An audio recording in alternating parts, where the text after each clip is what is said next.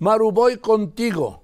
Este rescate de camiones, de embarcaciones, de unidades en el fondo de la bahía, de la bahía de Santa Lucía, la de Acapulco, que es una de las más profundas que hay, quiero decirle, deben ya ser no sé cuántos cayucos todas las noches.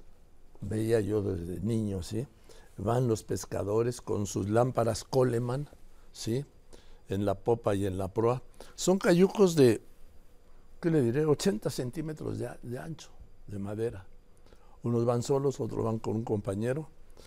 Y no sé si esa noche alguien les haya avisado, porque no avisaron a nadie de la inminencia del huracán, de no haberles avisado a los pescadores de la inminencia del huracán, estaríamos ante una actitud criminal. Te escucho, Maru.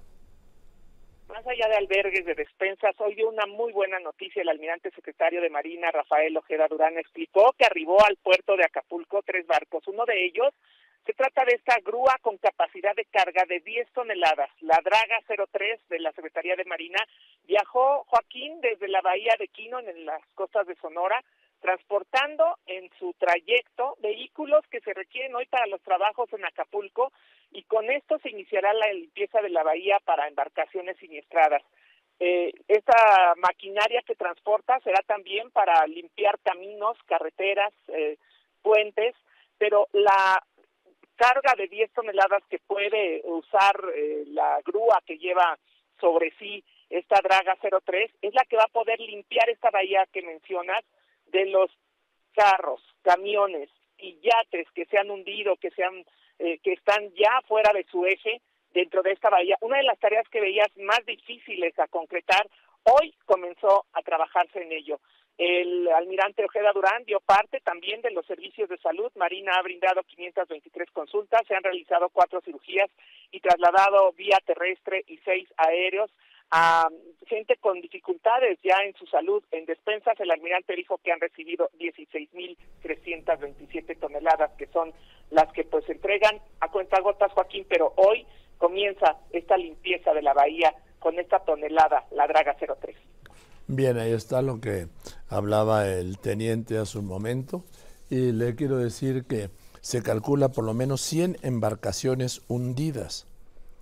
100 embarcaciones hundidas que va a llevar meses o años rescatar. Pueden rescatar las que estén hundidas en las partes bajas, ¿sí?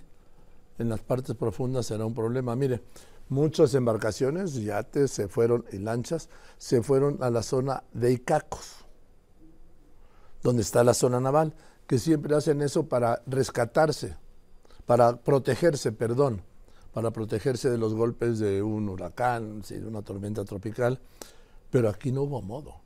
Incluso las que se fueron allá frente a Icacos están en el fondo del mar. Y hay muchos tripulantes que se ahogaron. Esto es una tragedia, repito, que todavía no se ha dimensionado. Y no vale irse por las orillitas, ni por el discurso, ni por el recurso fácil, ni por la propaganda. El presidente dijo que iba a Acapulco a las 4 de la tarde.